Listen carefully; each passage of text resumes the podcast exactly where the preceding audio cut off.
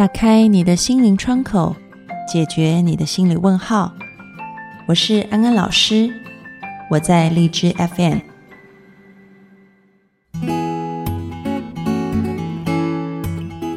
Hello，各位听众朋友，大家好，欢迎收听《心安理得》，我是安安老师。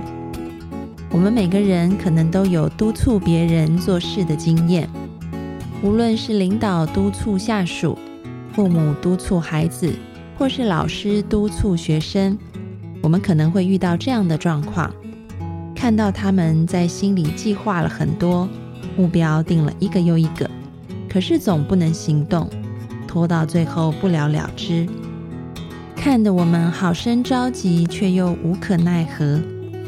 有时候被督促的对象可能是我们自己，我们也觉得自己无能为力，好像空有梦想却无法落实行动。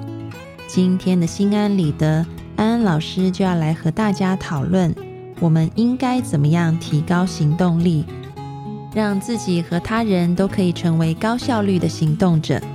欢迎进入今天的讨论。我相信很多人都有类似的经验。要说自己的梦想、理想和远大的目标是很简单的，但是真的要能够做到它，要能够落实在生活当中，却觉得好难呢。好像走一步停两步。那今天呢，安安老师就要教大家一些方法，让我们能够在我们设定的目标上面，能够持续的前进去完成它。而这一套方法呢？不仅是可以用在自己身上，你可以拿来督促自己；另外一方面，你也可以用在别人身上。比如说，如果你是一个上司，你可以用类似的方法来督促你的下属；或者是你是一个妈妈，你想要督促孩子啊做功课，你也可以用类似的方式。那这个方式呢，就是围绕着心理学里面一些激励的方法所发展出来的步骤。而这一套步骤呢，不仅仅可以用在工作上面，也可以用在你的情感生活当中。它也是心理学里面，在我们心理咨商师和我们的来访者在谈话的时候，常常会用到的一些技巧。今天安安老师就把它综合起来，来教大家这一些方法啊。那要怎么样提高别人和自己的行动力呢？有以下几个步骤。第一个步骤就是你要先设定目标啊。我们听起来好像设定目标很简单，但是呢，你要在这个设定目标里面有一点点谈话的小技巧。比如说，可能一个来访者，啊，他和父亲的关系不是很好。那么听他说完了他和父亲相处之间的一些很不愉快的经验以后，啊，安安老师可能就会问他说：“那么你最想要和父亲？”创造一个怎么样子的关系？同样的情况，你也可以用在你的事业当中。比如说，你可以问你的下属，当他在事业表现上不是太好的时候，你可以问他说，在事业的这个范围里面，你最想要创造、你最渴望创造的是什么？嗯，有没有听出来？刚刚安安老师在这个对话里面，无论是讲到感情。或者是讲到工作上面，我都用了一个字叫做“创造”。嗯，“创造”这个字呢，其实就隐含了一种行动的意思，因为你必须要去为你想要得到的结果去做些什么，这个叫做创造。嗯，所以安安老师并没有问他说：“嗯，你希望你和爸爸的关系是什么？或者是你希望你事业达到什么样子的成就？”啊。因为当你嗯丢出这样子的问句给到对方的时候，对方可能告诉你我想要事业非常成功，或者是我想要我爸跟我关系相处非常好，然后接下来他可能就会说，但是我爸就是一个很难搞的人，跟他在一起真的很让人受不了，或者是说现在外面的这个市场竞争这么大，所以要达到这个目标也是很困难的。啊，因为。我们刚刚的问句可能会让对方觉得这个东西我可以规避掉我的责任，我可以把一些责任放在外部的环境或者是其他的人身上。但是呢，当我们使用“创造”这个字的时候，基本上你就是把责任完完全全的交给对方了。你最渴望和你的父亲创造一个怎么样子的关系？你非常希望在你的事业上面创造一个什么样子的结果？我们重新的把这个行动的主权交还给对方，让对方愿意不再去把这个责任卸掉，而愿意拿起这个责任，我做我能够做的。虽然说有很多事情可能是有外部影响的因素。尽人事听天命，要记住这个尽人事是在听天命之前啊，所以我们要先让对方能够主动的拿回这个主导权，这是第一点，关于设定目标。然后接下来的第二个步骤呢，叫做提高感觉，这是什么意思呢？其实就是当我们在讲了这个目标以后，我们要让对方或让自己沉浸在。我们达成那个目标以后的感觉里面，这个可以提高一个自我激励的效果啊，就类似像望梅止渴的故事一样。这个他要士兵去想一想梅子在嘴巴里面那种酸酸的感觉啊，士兵一想象，这个口水都啊从这个两颊分泌出来了。所以呢，提高这个感觉是很重要的，它可以促进这个呃激励的效果。所以，当我们问完第一个，把目标给设定之后，接下来我们就可以问他说：“那你和你父亲的关系达到了你刚刚说的一个非常美好的状态的时候，你会觉得怎么样子呢？在那样的关系里面，你会感觉什么呢？”啊，他可能说：“哦，感觉很开心。”你甚至可以邀请他闭上眼睛啊，假设自己就在那样子的关系里面。你可能发现，这个跟你谈话的人，他的脸上开始出现微微的笑容，因为他真的能够想象到自己就在那个情境当中，嗯，或者是你也可以用同样的方式对你自己，假设说你现在对事业有一定程度的要求，希望达到某一个目标，然后当你问自己，我愿意为这个事业创造什么样子的结果的时候，也让自己深入在那个情境里面去感觉。如果这件事达到了，假设这件事现在就成了，你会有多么样子的开心？你会有多么样子的快乐啊？或者是你会多么样子的有成就感和满足感啊？其实呢，心理学研究出来最后一个结论就是，人是感性的动物，而不是理性的动物。理性是要我们不断练习再练习的。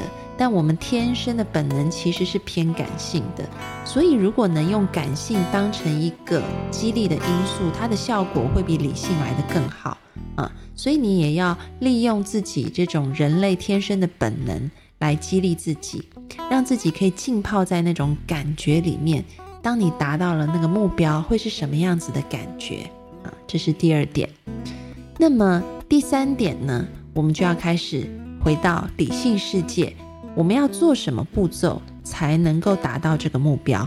你可以这样子去问，比如说，我们回到刚刚这个来访者和爸爸想要，嗯，有一个很棒的关系的例子里面，那我可能就会问这个来访者说：“那你可不可以告诉我，你觉得可能要透过哪一些步骤？嗯，第一步是什么？第二步是什么？然后最后可以让你和爸爸有一个很好的关系。”如果他没有办法列出一二三的话，那你也可以采用一个倒叙的方法啊，试图的来帮助他。其实就像我们看电影在倒带一样啊，嗯，两个人啊达到某一种关系，前面因为发生了哪些事情，我们现在也许试着倒带看看啊。你可以问他说，在你和爸爸有一个很美好的关系之前，有什么前提？那他可能想了一下，他会说：“就我们两个之间要能够好好沟通啊。”那你可以再问他，两个人之间要好好沟通之前，可能发生了什么事让你们可以好好沟通？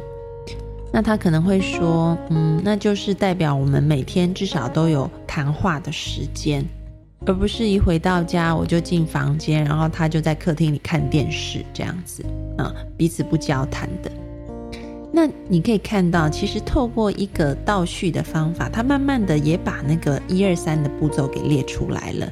你就可以问他说：“那现在你的第一步会怎么做？嗯，基本上他刚刚自己也讲了，就是说回家以后啊，我可能要主动的去跟爸爸讲话，而不是就立马的啊钻进房间去打游戏。同样的方法，你也可以用在你自己身上。假设说你对事业有一个目标，你想要去达到的时候，你也可以用这种，你先去感觉你已经在当中了，得到那个在事业上面你非常满意的结果。当你培养了这一种非常嗯心情很好，然后也很愉悦的感觉以后，你就可以问自己说：那达到这个之前。可能发生了哪些前提和事件，让这件事情可以一二三四五一个一个步骤的慢慢的完成？比如说在事业上，你很想被呃升迁到某一个职位，那之前发生了什么事呢？有可能是因为你的工作表现特别好啊，然后让老板赏识你。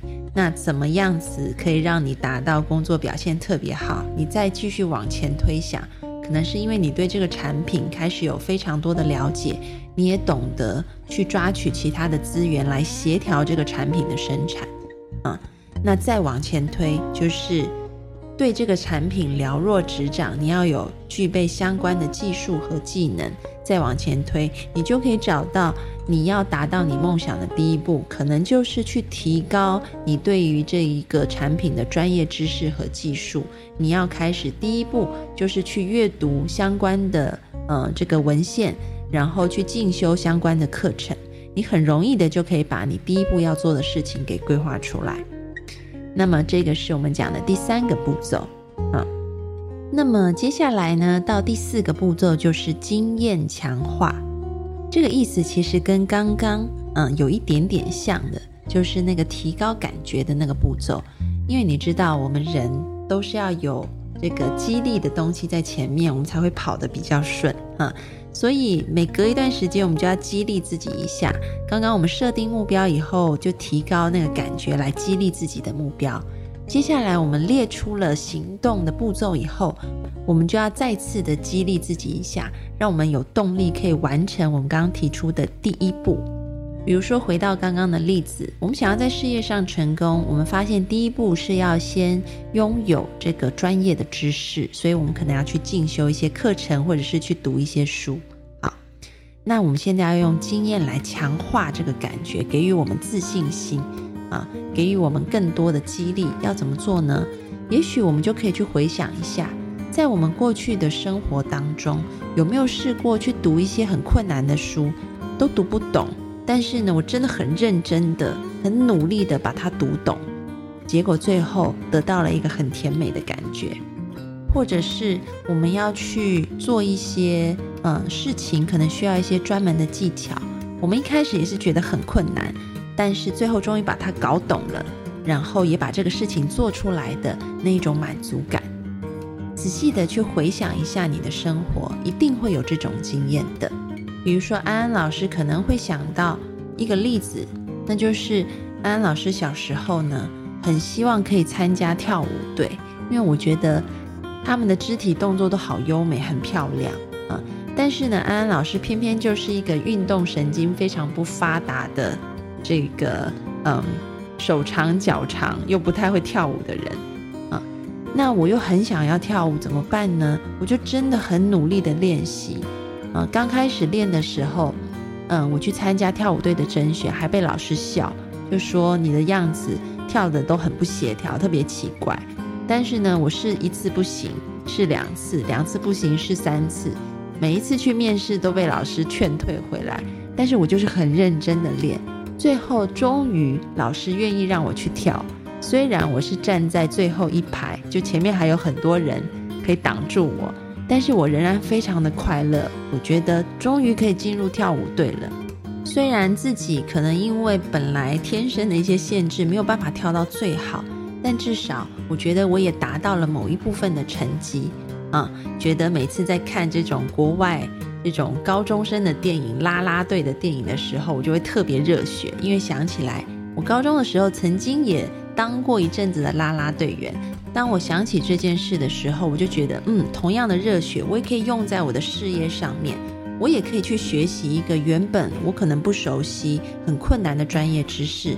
以前呢，我可以跳舞，现在的我可以去学专业的东西。我可以把同样的热血精神拿过来，就是同样的方法啊。大家可以去寻找一下自己在生命当中的一些例子啊，可能跟你现在想要完成的事情有类似的特质。就比如说刚刚安老师讲的，可能都是你不熟悉的，可能都是你会觉得很困难的事情。但以前你曾经有过成功经验，你就可以拿到现在你要做的第一步的步骤上面来激励自己。我以前可以，我现在一定也可以。嗯，其实这就是一种内在自我激励的一个机制。你让自己减少了害怕，因为你已经有过同样的经验了，你就减少了阻力。然后另外一方面，它又带动你回想起以前享受成功的那种感觉，你又同时的促进了一个推力，让你可以往前进。啊，那这是安安老师说的第四点，经验强化。第五点呢，就是最后一点，你要定出时间，也就是说，我们不再只是在想象当中，我们真的实际要开始做了。你可以问他人，也问自己，何时开始第一步？啊，也许你写下的答案就是，我今天晚上就要开始去书店买这个相关的书，明天就开始每天读两页，啊，就是一个很实际的时间表，把它定出来。嗯，同样的也可以拿来啊询问你的这个，比如说你要辅导的对象，可能是你的下属，他对事业上也有一些规划，你就可以问他：好，那你第一步既然是要去进修，你什么时候要开始？啊，那他可能说：那我就今天晚上上网去搜相关的课程啊，然后呢，明天可能就可以打电话跟一些相关的单位联系啊。那这时候当他说完了。然后你就可以告诉他说：“OK，好，那我后天的时候我会问你，你跟哪些单位联系了，还有你联系的状况是怎么样？你最后决定要去哪一家进修啊？也就是你把这个时间表让对方做出规划以后，你在旁边进行一个监督的责任，然后在这个监督的过程当中，你可以继续重复的使用这五个步骤。”啊，就像一个风火轮一样，它是不停的、重复的在转动。所以今天的安心金句就是：提高行动力五步骤，设定目标，提高感觉，列出步骤，经验强化，定出时间。大家都记住了吗？各位听众朋友，听完了今天这一集，如果你有任何的心得，欢迎你到我们的讨论区里来留言给安安老师。